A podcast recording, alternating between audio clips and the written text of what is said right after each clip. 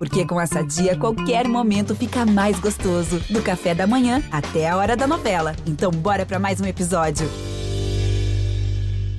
Se o próximo fizer o Palmeiras é campeão! Palmeiras! Campeão! Marcelinho e Marcos partiu, Marcelinho bateu!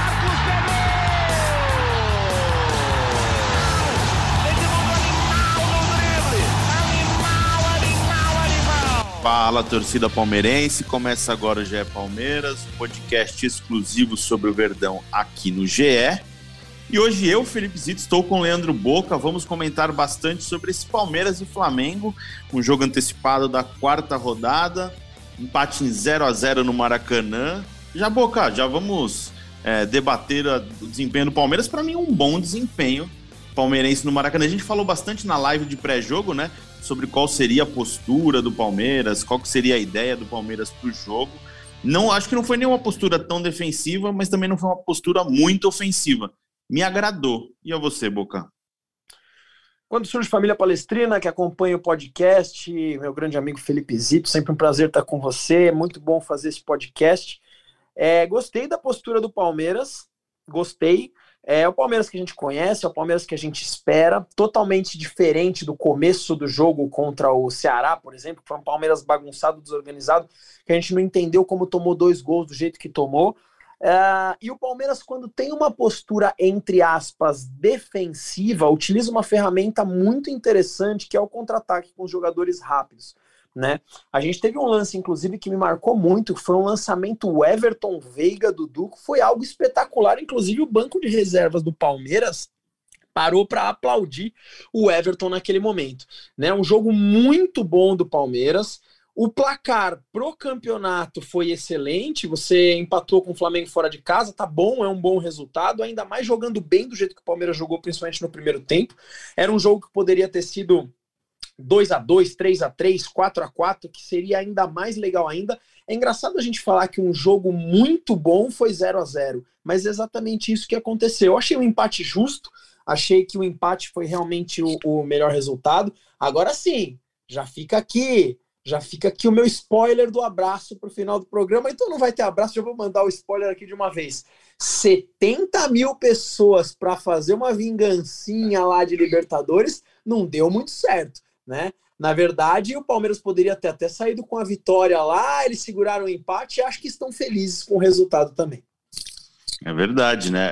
Na minha análise publicada nesta quinta-feira, eu falo que o Palmeiras, enfim, estreou no Campeonato Brasileiro, é, pegando como gancho o que o Abel falou pós-jogo lá em Goiânia, é, quando questionado sobre o desempenho contra o Ceará e contra o Goiás. O que passou, passou. O Palme o, o, a recuperação do Palmeiras não virá dos jogos que passaram, né? É, o Palmeiras perdeu esses pontos. E é um campeonato que o Palmeiras vai ter de recuperação, é, vai ter que é, buscar esses pontos onde ele não estava é, tão contando né, com eles. É, mas um jogo contra o Flamengo, no Maracanã, com estádio lotado, um empate não é um mau resultado. É, e, e, fica a coisa do desempenho. Como você falou, o Palmeiras no primeiro tempo foi melhor é, do que no segundo tempo. O Palmeiras tem um, eu acho que o Rafael Veiga teve um bom jogo na, em organização para saídas do ataque. O Dudu teve ali duas bolas no primeiro tempo, depois no segundo tempo, acho que o Felipe Luiz levou a melhor sobre ele ali, né? É, mas o Palmeiras teve um desempenho interessante. É, é, acho que você jogar contra o Flamengo no Maracanã, é, com o time que tem o Flamengo, estádio lotado, torcida única, é impossível você não ser assustado, você não sofrer pressão. O Palmeiras sofreu pressão, teve bola na trave do Arrascaeta. Mas não foi um jogo assim que o Palmeiras sofreu muito, né? É, eu acho que o sistema defensivo do Palmeiras recuperou a sua segurança e conseguiu ali controlar bem o time do Flamengo, que teve espaço para criar, mas o Palmeiras conseguiu sair bem, se saiu muito bem e eu acho que com uma atuação de altíssimo nível do Gustavo Gomes. E aí eu já entro nesse assunto, Boca, para falar dos melhores jogadores do Palmeiras é, em campo contra o Flamengo. Na minha opinião, o Gustavo Gomes foi um destaque é, absoluto. E o Veiga também acho que foi um bom organizador ali, mas sentiu o, o, um pouco o segundo tempo. Depois a gente fala mais sobre isso. Quem que você é, avalia como positivo individualmente e se teve alguém que deixou a desejar no jogo do Maracanã? Cara, sobre a leitura do jogo de um modo geral, achei um primeiro tempo equilibrado, com chance para as duas equipes, um segundo tempo nos primeiros 20 minutos melhores do Flamengo, e depois o jogo volta a equilibrar. O Gustavo Gomes foi absoluto e o Murilo também foi muito bem, tá? Vi excelentes, excelentes desarmes do Murilo, Murilo extremamente bem posicionado, seguro. É aquele lance, o cara veio pro Palmeiras agora, entrou no Maracanã lotado com torcida única contra um time muito forte. O, o setor ofensivo do Flamengo, Zito, é muito forte né, de Arrascaeta para frente, o bicho pega lá, a gente também precisa assumir isso. E o Murilo foi muito bem. O Gustavo Gomes, a gente já espera que ele vá muito bem, né? E foi sensacional. Mas muitos pontos positivos, Osito. O Everton foi um ponto positivo. Ele foi buscar uma bola no ninho da coruja lá que eu desacreditei né? Mostra porque ele é o melhor goleiro brasileiro em atividade. O Veiga foi sensacional, gostei muito do Dudu e esses dois jogadores no primeiro tempo, mas no segundo tempo o Palmeiras cansou também. Eu acho que a intensidade do jogo ela foi tão alta, tão alta, cara, contra um time tão forte que os, os dois times muito fortes que é natural o cansaço. E aí, é, não sei se ia entrar nesse assunto, se eu já estou fazendo um gancho, mas aí vem a minha preocupação que eu e você já discutimos aqui em outras edições do podcast. Na hora de substituir. Na hora de substituir, de um lado entrou o Marinho, do outro lado entrou Breno Lopes, entrou Rafael Navarro. Uh, o elenco do Palmeiras é curto, né? Tem poucas peças e as peças que a gente está colocando não estão rendendo. Ah, o Breno Lopes entrou bem até, deu uma bike lá, ok, ok, mas eu estou falando como torcedor, Zito, eu como torcedor, tirando no jogo contra o Santos na Libertadores, que, que aconteceu o que aconteceu, o Breno Lopes foi, fez o gol do título, cara, quase dei, se minha filha fosse homem, chamaria Breno, Cara, só que assim, é, eu não espero quando o Breno Lopes está lá aquecendo, puta, vai entrar o cara que vai resolver, né? Eu não espero isso do Breno Lopes. Então, assim, uh, eu acho que o Palmeiras precisa de mais contratações. São três campeonatos em disputas, em disputa com um elenco, além de curto, poucos jogadores, um elenco que a gente não está conseguindo utilizar de uma forma proveitosa quando o assunto é banco de reservas. Os jogadores de, de banco de reserva, na minha opinião, não estão conseguindo entrar e, e, e dar continuidade à equipe titular. Eu ia falar já também sobre isso, porque para mim ficou muito claro a questão física desse time. O Palmeiras tem sentido no segundo tempo e voltou a sentir é, no, é, em questão de você diminuir sua intensidade, você ter um outro estilo de jogo, e você jogando contra grandes adversários como o Flamengo, como vai ser contra o Corinthians no fim de semana, é natural que, esse, esse, que o Palmeiras seja pressionado. Então você vai ter um desgaste maior e você tem que procurar, por exemplo, no jogo de sábado, você vai ter que procurar mais o ataque do que você procurou contra o Flamengo.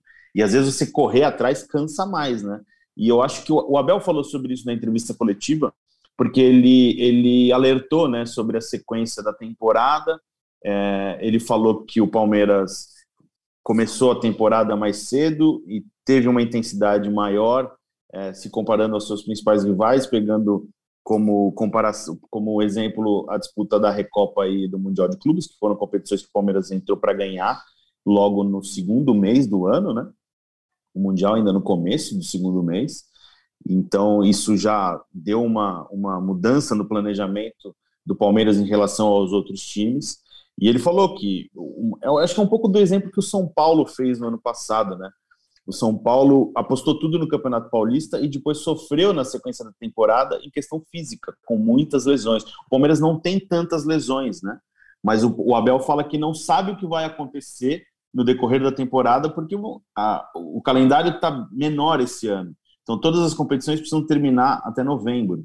Então, é, ele até usou como exemplo falando que jogar oito ou, nove, oito ou nove partidas em um mês não é um problema. O problema é jogar assim até o fim de novembro. Então, o Palmeiras vai ter um desgaste, esse elenco vai ter um desgaste, e aí entra na questão do elenco. É, o elenco curto, você não consegue, você não consegue rodar tanto esses jogadores, você não consegue rodar o time. O Palmeiras tem um ótimo time titular e eu acho que é só nesse momento. É, o Palmeiras encontrou um, uma formação que rende bem, que gosta de jogo grande, como foi contra o Flamengo. É, só que quando você perde uma peça, já mexe muito na estrutura desse time. E o Palmeiras não tem essa reposição é, de qualidade. Vai ter uma reposição física, mas não mantém a qualidade do seu plantel. Algo que foi muito característico do Palmeiras nos, nas últimas temporadas. O Palmeiras sempre foi conhecido por ter um elenco muito bom. Tem até aquela coisa de 2018, o Palmeiras foi campeão, uma brincadeira entre os torcedores com o reservinha, né? Reserva porque na época é isso, porque o Palmeiras jogava, priorizava a Copa do Brasil e Libertadores no time do Filipão e jogava com reserva no Campeonato Brasileiro. Caiu na semifinal da Libertadores e da Copa do Brasil e quando foi ver já estava com uma ótima campanha no Campeonato Brasileiro, invencibilidade e foi campeão brasileiro. O Palmeiras não tem condição hoje, na minha opinião, de disputar três campeonatos para ser campeão dos três campeonatos. Não tem condição. E aí bate. O, Abel chama a responsabilidade um pouco para ele, é, fala que o elenco é curto também por opção dele. Só que a gente sabe que o Abel pediu um centroavante, que o Abel tentou a contratação de um, de um ponta canhoto desde o ano passado, quando foi o Ademir, que existe essa necessidade de um substituto para o Rafael Veiga. O que está faltando aí um pouquinho da diretoria se movimentar mais, né?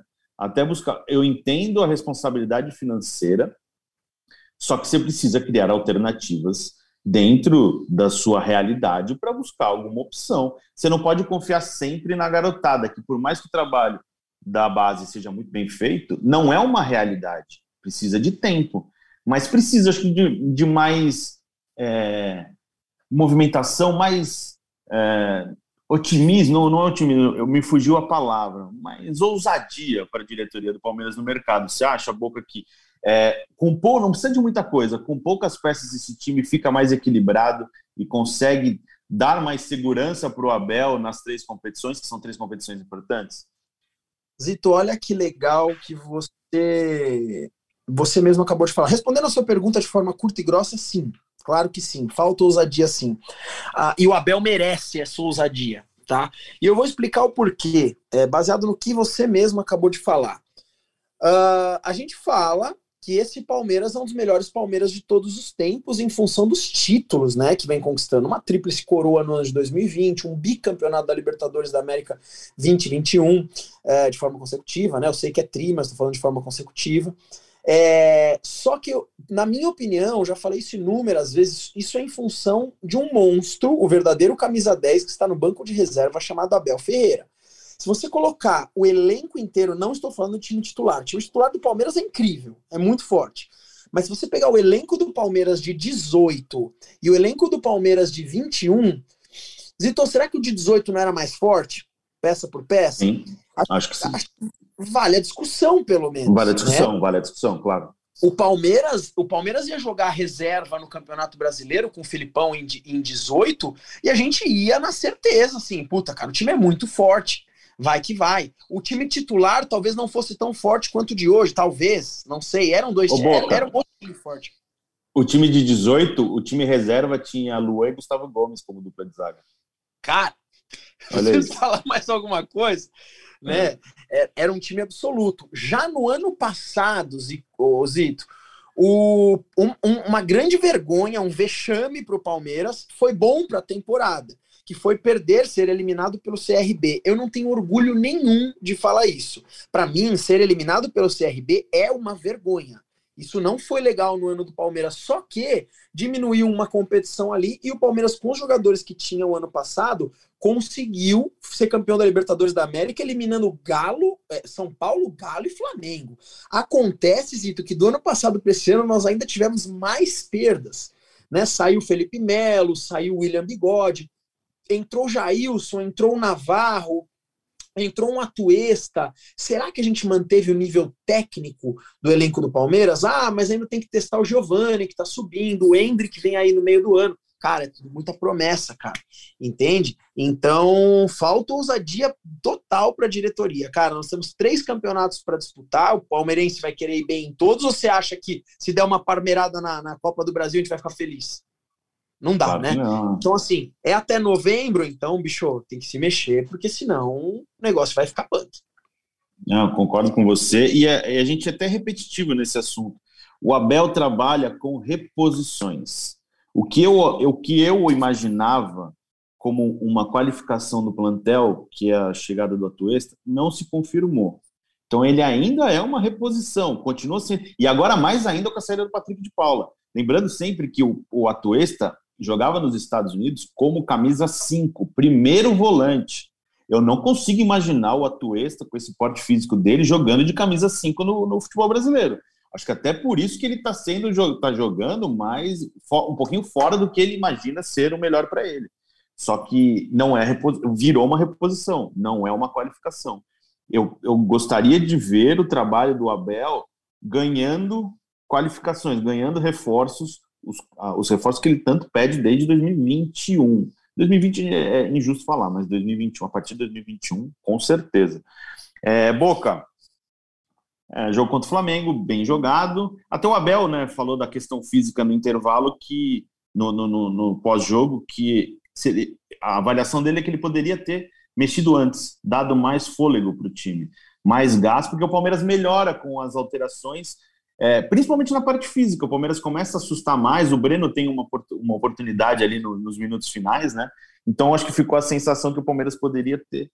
De novo, na questão do elenco, se tem uma opção com mais segurança, que dê é, para rodar mais, por exemplo, Dudu cansou, tira o Dudu, coloca outro jogador que vai dar trabalho ali. Né? Então ficou essa sensação de que vai ficar assim para sempre no Palmeiras enquanto não tiver mudanças e, e, um calendário que, por exemplo, vai ter um Palmeiras e Corinthians no sábado. E o que, que você imagina com Palmeiras e Corinthians? É jogar o time melhor possível e só não entrar em campo quem está machucado, caso do Luan, que ainda está machucado. É, não dá para rodar o elenco num Palmeiras e Corinthians, né, Boca? É, é um jogo é, tão importante quanto foi Palmeiras e Flamengo. Ou mais. Ou mais. É, ou mais, é verdade. Ou mais, porque a torcida do Palmeiras não vai aceitar perder para o Flamengo, mas, cara, o, o, o derby paulista não vai aceitar mais de jeito nenhum. E quando perde um jogo desse, cara, o ambiente muda na torcida. Ambiente mudar na torcida, vai para dentro de campo, cara. É complicado. É complicado. Então, assim, é, é, é time mil por cento, não é cem por cento, é mil por cento que tem que jogar esse clássico. Uh, e além do mais, além de ser o clássico, nós vamos disputar o 12 ponto da competição. Né? O 12 ponto, foram nove disputados até agora, nós ganhamos dois. Zito é ganhar ou ganhar, cara, porque o Campeonato Brasileiro ele é muito ingrato. Ele é muito ingrato. Não estou falando aqui que o Palmeiras corre risco de rebaixamento, não estou falando nada disso, hein, torcedor? Nada disso. Só que a gente visa o título. Essa é a parada. O Palmeiras não visa uma vaga na Libertadores com o time que tem, com o investimento que tem, com a história recente que tem. O Palmeiras visa o título. E, cara, visando o título, esses jogos eles podem ser ingratos. Né? A gente pode chegar lá. Na verdade, a gente pode não, todo ano é a mesma história. Chega lá na frente, ai, se não tivesse empatado com o Goiás, ai, se não tivesse perdido do Ceará. A gente precisa entender que o que passou, passou, e é daqui para frente. Só que esse daqui para frente tem que acontecer e tem derby no sábado, cara. Tem que ir pra cima dos caras e vencer o jogo, velho. E o Palmeiras vem de uma atuação contra o Corinthians muito boa no Campeonato Paulista, né? O Palmeiras, é, eu acho que foi muito superior ao Corinthians naquele clássico. Só que se a gente lembrar o placar, foi 2 a 1 um só. Foi um jogo aberto. Foi um jogo que é aquela coisa de você fica preso a uma bola parada, uma, uma besteira de algum defensor ali que você custa uma vitória, né? Então foi um jogo, foi um jogo é, equilibrado, mesmo o Palmeiras equilibrado no placar, mesmo o Palmeiras sobrando dentro de campo. Só que agora eu vejo um Corinthians diferente para enfrentar o Palmeiras no sábado. vejo um Corinthians modificado, né? O treinador fez algumas, também português, né? Fez algumas modificações é, no time titular. Eu acho que o Palmeiras vai ter um grau de dificuldade maior no clássico de sábado, sem contar a questão de não jogar no Allianz Parque, né? Que é um peso para esse time. Lembrando aqui em São Paulo que, por determinação do Ministério Público, clássico só tem a presença de uma torcida. Então, o, o Allianz Parque foi, vai ter show, o Palmeiras vai ter que jogar na Arena Barueri. É, por mais que seja um gramado bom, né, o Palmeiras até tem um profissional cuidando do gramado lá da Arena Barueri para tentar evitar o desgaste, dar a melhor condição para os jogadores, mas é diferente, né? É, o Palmeiras sai um pouco perdendo com esse, com esse mando de campo em um jogo que é, a participação da torcida vai ser muito importante, né, Boca? É fundamental a participação da torcida, Zito. Fundamental. Você vê ontem no, no Maracanã, por exemplo, cara, pô, são 70 mil vozes, cara, falando junto.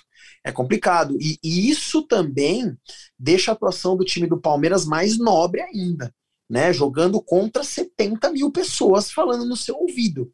Essa é a parada, né? Eu vou muito em estádio e quando o Allianz Parque tá lotado e a torcida tá lá para apoiar, como sempre está, na verdade, mas faz aquele barulho ensurdecedor, muda o jogo, muda o jogo. Então, assim, o fato do Palmeiras não jogar no Allianz Parque, cara, é, é não é isso não é o determinante para a vitória, não é, não acho, não penso dessa forma, mas é é um ponto negativo é um ponto bem negativo. Pô, mas nós vamos jogar em outro estádio, o mando é, é, do Palmeiras. Cara, é diferente, cara, é diferente. Eu já, já fui em bastante estádio, estar em Allianz Parque ou no antigo Parque Antártica é totalmente diferente. Eu lembro na época, antes das arenas no Brasil, antes da Copa de 2014, enfim, eu ia muito no Parque Antártica, Morumbi e Pacaembu.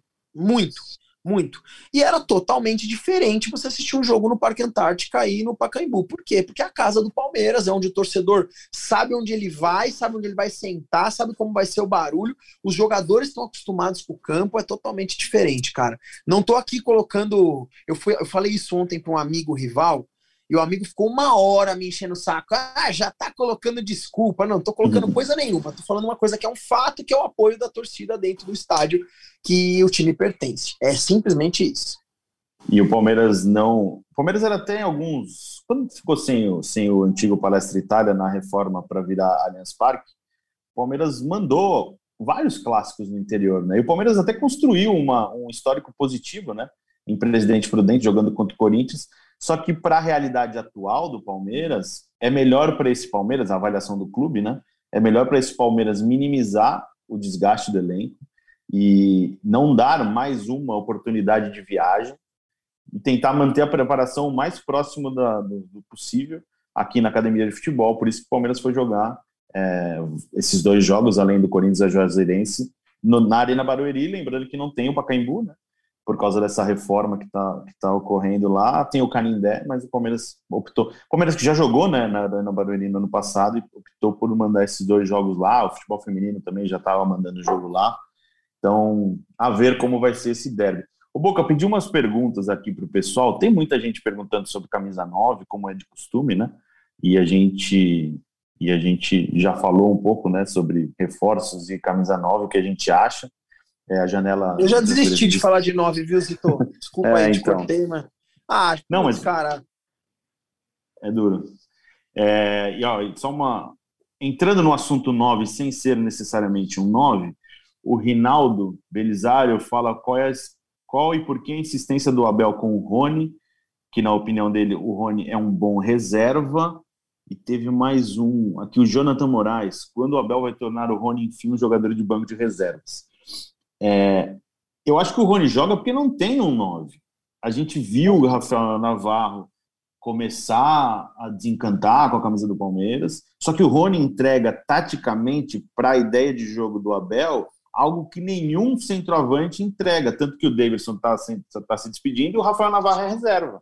É, vai, acho que respondendo a pergunta do Jonathan e do quem é do Rinaldo, acho que o Rony pode ser reserva quando o Palmeiras contratar alguém, né? Até lá, o Rony é a melhor opção do Palmeiras hoje, eu acho. Não sei se é, é, é o que está rendendo mais dentro da ideia de jogo que o Abel tem para esse Palmeiras. Né? Olha, eu sou um, um, grande crítico do Rony. É, se o Rony ouvir esse podcast aqui, provavelmente ele não vai muito com a minha cara. Um abraço para o Rony, se por um acaso esse áudio chegar a você. O Rony é extremamente importante taticamente, né? Uh, em diversos momentos eu me irritei muito com o Rony, me irrito. Né? Às vezes, para mim, falta técnica, às vezes bate na canela, o cara perde muito gol, mas o Palmeiras, a diretoria do Palmeiras, não deu a opção que o Abel quer. Né? Dependendo do estilo de jogo que o Abel for jogar, não é o Navarro que vai jogar. Aí o Palmeiras vai ter que escolher, o Abel vai ter que escolher entre o, o Rony ou o Wesley ou o Veron. E para esse estilo de jogo, como foi com o Flamengo, é o Rony, cara é o Rony, é o cara que volta para marcar, é o cara que corre, é o cara que é extremamente disciplinado taticamente. Ele pode ser muito menos habilidoso do que o Veron e o Wesley, acredito até que seja. Mas, cara, é, é o que funcionou no Palmeiras multicampeão aí dos últimos tempos. Uh, me irrita muito, viu, Zito? Muitos gols perdidos, mas a, a, culpa ali não é apenas do Rony, cara. Quando ele entrou, acho que foi contra o próprio Petroleiros, que ele entrou jogando na posição dele, que o Navarro tava jogando, o Rony foi bem, cara. Ele é. foi bem, caiu pela ponta, fez gol, jogou bem. Uh, eu acho que, é a gente vai acabar caindo na contratação do 9. Não tem. É, não tem. É. é, é mais simples do que parece. Ele herdou uma responsabilidade que teoricamente não é dele, né?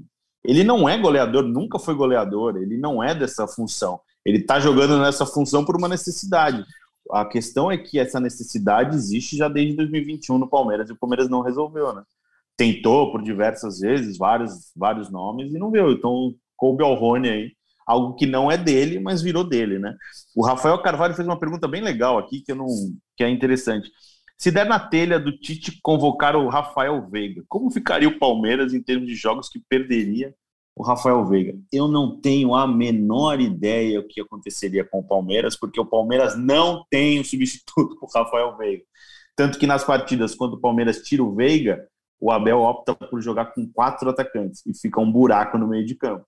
É, a, a, a, acho que o principal seria o quê? Jogar o Scarpa para o meio para jogar ele centralizado e aí abre uma vaga na esquerda. Só que só mostra o buraco que tem nesse elenco aí, um buraco importante. Zito, olha, olha que coisa louca, cara, porque em todas as lives aqui no GE, eu critico o Tite por não levar o, o, o Veiga para a seleção. Mas por que, que eu faço isso? Porque eu sou fã do Veiga é, e eu entendo que, claro, que o Veiga tem o sonho de, de ir para uma seleção brasileira, porque todo jogador deve ter, e que por merecimento, ele tem um mérito, eu acho que ele, ele deveria ter uma chance na seleção brasileira. Eu ficaria extremamente feliz pelo Veiga, só que, cara, olhando para o Palmeiras, olhando para o Palmeiras, se o Veiga é convocado e tem jogo do Palmeiras no meio da, da dos jogos das seleções, é, cara, nós estamos lascados. Meu, problema total. Porque ou você vai jogar com o, com o Scarpa jogando como meia de ligação na posição do Veiga, ou você realmente vai ter que alterar o padrão tático do time, vai ter que jogar com quatro atacantes, vai ter que fazer outra coisa, porque nós não temos um jogador para jogar ali. E esse é o grande problema. Em algumas lives eu falei também que uma excelente opção para o Palmeiras contratar, é, não sei a situação de mercados e tô, tô falando como torcedor, hein? Falando Sim. como torcedor pode ser a maior bobagem do mundo mas o, o, Claudinho, que jogava no Bragantino, eu, eu acho que é um cara com futebol, pelo menos na época do Bragantino, é um cara com futebol muito, muito, muito bom, cara.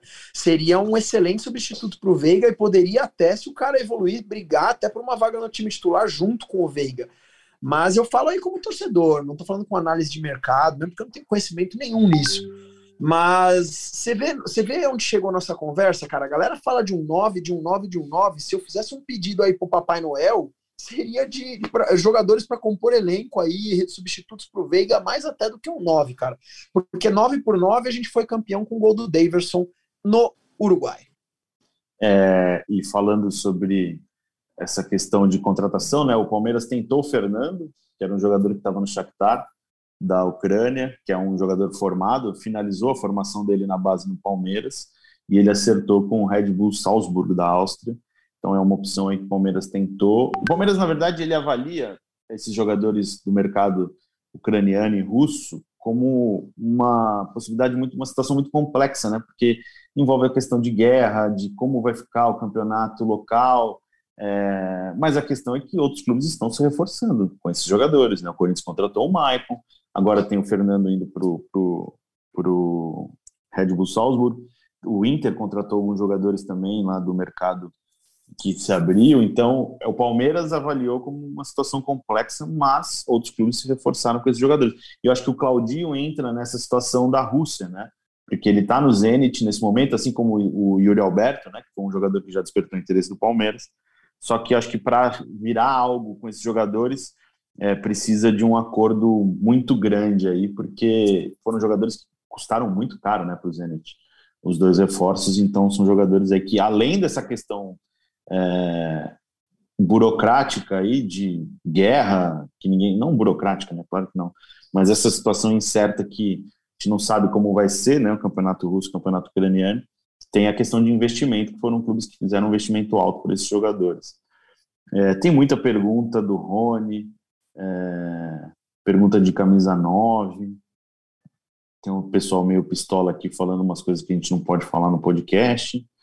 É, aí o Thiago Abreu pergunta se não seria interessante o Palmeiras utilizar os garotos da base na Copa do Brasil para poupar o time e dar mais chances para as crias.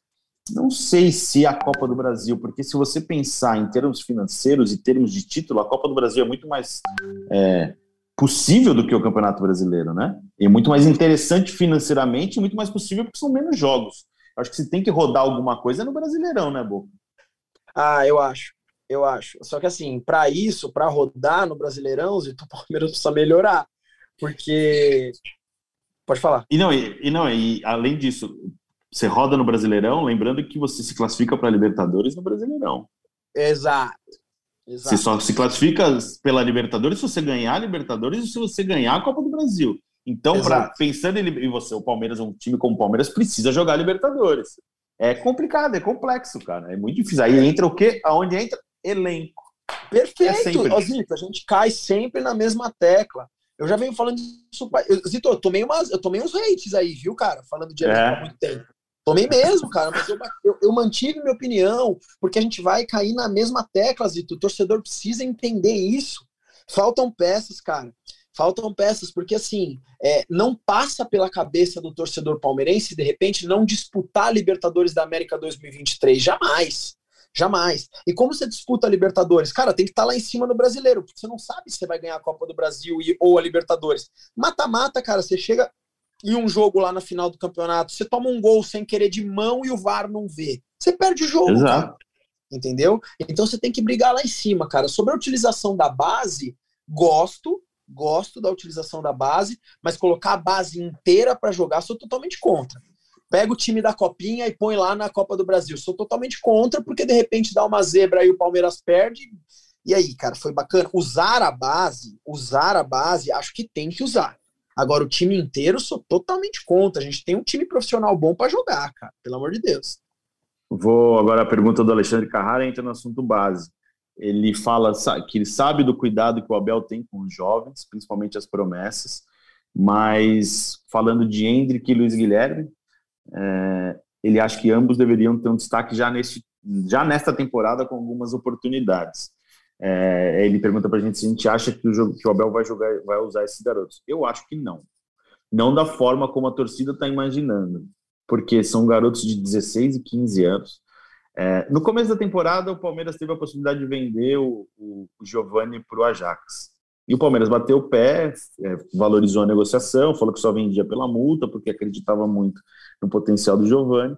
E o Abel, quando teve oportunidade para falar sobre, não diretamente sobre isso em entrevista coletiva, mas ele fala que o Palmeiras deveria vender um jogador da base para construir um centro de treinamento exclusivo para a base, é o Palmeiras já tem, né, mas tem um projeto de reforma, que esses jogadores não teriam espaço no Palmeiras nessa temporada. É, aí eu vou devolver essa pergunta. Se o Giovani tem já seus perto de 30 jogos como profissional, ou um pouquinho menos, é, e ainda não é uma realidade, o que, você pode esperar do Luiz Guilherme e do Hendrick, que nunca treinaram para esse time? Esses jogadores têm. O Luiz Guilherme deve registrar o primeiro contrato profissional dele agora, o Hendrick só a partir de julho.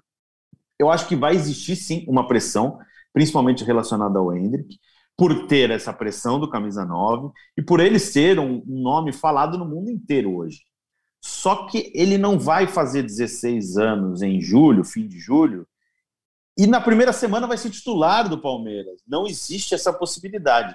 Acho que nenhum tem outros jogadores da base que poderiam ser testados antes do Abel, antes desses dois jogadores. Concordo que o Fabinho poderia ser poderia jogar, o Giovani poderia jogar mais vezes. Por exemplo, entrar ontem, poderia ter entrado ontem. Ele é uma opção para mim hoje, ele está rendendo mais do que o Breno e até que o Wesley mais nesse momento. Mais do que o Breno, concordo com você. Então, é, mas é difícil. O Palmeiras é, se preocupa muito com, com essa etapa de formação e eu não vejo o Hendrick e o Luiz Guilherme assim com tanto destaque é, nesse, nessa temporada. Mas acho que o Hendrick, sim, pela pressão que vai se criar em torno dele, é, acho que ele vai começar a ganhar espaço, mas ele não está pronto para ser titular do Palmeiras, né? Ô Zito, é, o Hendrick é diferente, ponto final. Ele, é, ele é muito bom jogador. Ele com 15 anos, cara, ele era destaque em categorias com a galera mais velha. Ele é diferente, a gente sabe disso. Só que já falei isso inúmeras vezes, inúmeras vezes. O cara pode ser o melhor jogador do mundo, eu quero que seja. Eu quero que ele entre no Palmeiras e eu quero que ele arrebente. Mas é complicado o torcedor esquecer que se trata de um menino, cara. E tem que ter um pouquinho mais de paciência. Um pouquinho mais de paciência. Cara, o Gabriel Veron, nas categorias de base, foi o melhor jogador do mundo, Zito, não foi? O Veron? Foi, foi, foi o melhor jogador da Copa do Mundo Sub-17, sim. Ó, entendeu? E ele é, o, e o Verón é um grande jogador. O Verón é realmente um grande jogador. O Verón também é diferente, mas você vê que, que não é um jogador regular. Por quê? Porque ele é muito novo, cara. Entendeu? E não dá para ficar colocando todas as fichas assim em um menino de 15 anos. Isso não existe. Isso não existe. Ele vai ter algumas chances. E o Abel, cara, o Abel, ele é, ele me parece um cara bem, como se diz, bem equilibrado em relação a isso, Zito. Ele não vai jogar todas as fichas ali no garoto, vai colocar o garoto, vai dar oportunidade. Cara, se, se a gente der sorte, vai dar, o Hendrick ainda entra, faz gol. Eu acho que cara, tem tudo para dar certo. Mas a gente se apoiar no Hendrick agora é muito errado, cara. O Gabriel Jesus, que é o Gabriel Jesus hoje, foi entrando aos poucos, foi ganhando a titularidade dele, entendeu? Funcionou. Cara, tem que tomar muito cuidado, cara. Muito cuidado. De repente o moleque pega um treinador aí mais é Ruela, que não é o caso do Abel Ferreira, coloca o Hendrick como titular em todos os jogos, o moleque começa a ir mal, acaba com a carreira do moleque, cara. Simples assim. Exato. Eu acho o Hendrick, eu já falei isso outras vezes, um cheque em branco para o Palmeiras. O Palmeiras vai receber muito dinheiro pelo Hendrick. E eu acho que o Hendrick não joga muito tempo no Palmeiras depois dos 18 anos. Se bobear, ele é vendido antes disso e vai, vai, ser, vai se transferir quando fizer 18 anos, que é quando a lei permite.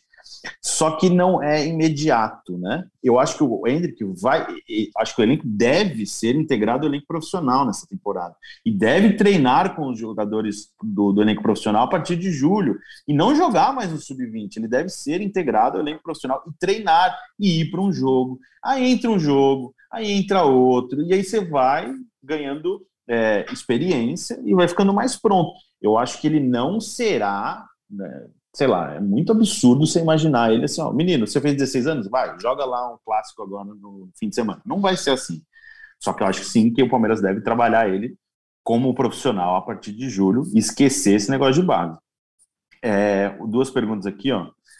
João Vitor, é, existe alguma mínima chance do Palmeiras contratar um 9 em julho? Sim, existe porque o Palmeiras quer. Se vai contratar, não temos a menor ideia, porque os, os, episódios recentes não dão muita esperança ao torcedor do Palmeiras, mas o Palmeiras entende que precisa. É, e lembrando que o Palmeiras vai ter uma necessidade maior ainda, porque o Davidson não vai renovar o seu contrato. E assim, não, mais uma pergunta do Lucas Miranda, não é uma perseguição, mas é um assunto que eu, que eu dei risada quando li, porque me chama atenção já algumas vezes. Até quando as bicicletas do Rony? Olha, o Rony está tentando uma bicicleta já tem alguns meses. Quase todo jogo ele tenta uma. Teve até um jogo, com, não lembro contra quem, que o goleiro fez uma excelente defesa e evitou um golaço dele. Eu não sei até quando isso vai durar, mas quando sair vai ser um golaço. Boca, aí a gente vai ter que ficar batendo palma para ele por cinco minutos aqui no podcast, porque quando sair vai ser espetacular, né? Então, o problema é que assim, cara, tenta, tenta, tenta, tenta, uma hora sai. Só que de tanto tentar, tentar, tentar, tentar, você pode perder gols, que seriam mais Então, é... eu quero muito que saia, porque eu vou bater palma aqui, eu, você, Ferre, Fabrício, a gente vai bater muita palma, mas eu prefiro muito mais que o Rony mate a bola no peito e coloque a bola para dentro da rede. Bom, Boca, é isso. Olha, o, o pessoal, você citou o Ferre, o Fabrício, o Fabrício de folga. Thiago Ferre em Portugal, fazendo matérias especiais sobre Abel Ferreira. A primeira, inclusive, já foi publicada nesta quinta-feira. É, você pode, pode chegar lá na página do Palmeiras no GE e ler. Vou até ver aqui como é que está o título exato para vocês. Uma matéria bem legal, a primeira de uma série que vai ter até a semana que vem. Está aqui, ó, Abel, do caderno aos títulos. Como o passado de Abel explica o presente vitorioso no Palmeiras bem legal, entra lá. Então todo dia vai ter matéria sobre o Abel contando a vida dele em Portugal. E acho que a gente, no próximo episódio do podcast, no começo da semana que vem, ou o Tiagão participa ou ele grava um áudio para falar um pouquinho de Abel Ferreira, que fica a nossa promessa para o episódio da semana que vem. Hoje, feriado, né, pessoal? É, o jornalista é uma coisa muito estranha, Boca. Eu estava conversando com uma pessoa hoje, perguntou, pô, e aí, tá trabalhando, né, de manhã, né, na hora que eu acordei, e aí, tá trabalhando? Como você tá trabalhando? Feriado? Foi como feriado? Eu nem sei o que é feriado. Jornalista não sabe o que é feriado mais. Jornalista só acorda, trabalha e dorme depois, vê uma série de noite e dorme. Essa é a vida do jornalista. Mas você que está curtindo seu feriado aí, aproveite, que é legal.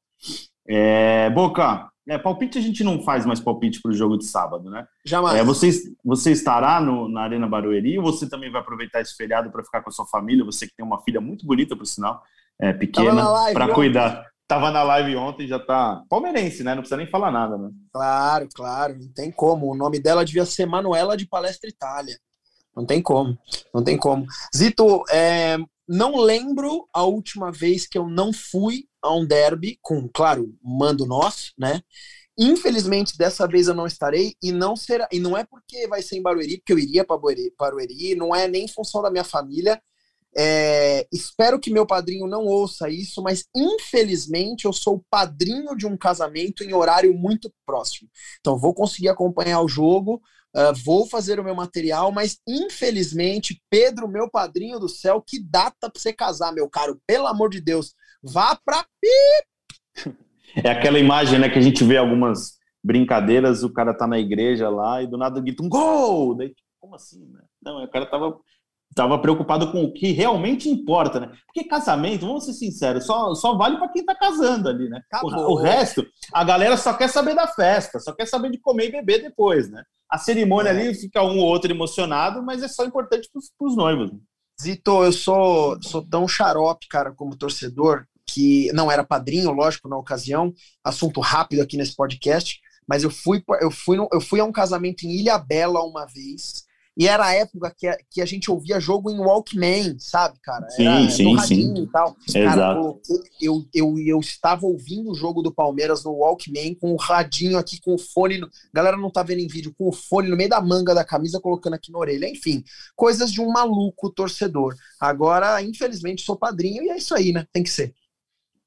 Expectativa só, para encerrar, expectativa de um bom jogo, né? Acho que o Palmeiras tem a necessidade de vencer, como a gente falou durante todo o programa, mas acho que vai ser um jogo interessante. É uma oportunidade para o Palmeiras, enfim, embalar contra, depois de um bom desempenho contra o Flamengo, tem um Corinthians e acho que embala de vez o Campeonato Brasileiro, claro, confirmando uma vitória. Os dois times vão querer ganhar, primeiro por ser um clássico, o Palmeiras, além de ser um clássico, claro, precisa marcar três pontos no Campeonato Brasileiro, e do lado de lá, os caras não estão aguentando mais ver o Palmeiras sendo campeão de tudo e perderam a última partida. Então, assim, com certeza do lado de lá, pelo menos pelos meus amigos torcedores, os caras querem ganhar de qualquer jeito, a qualquer custo.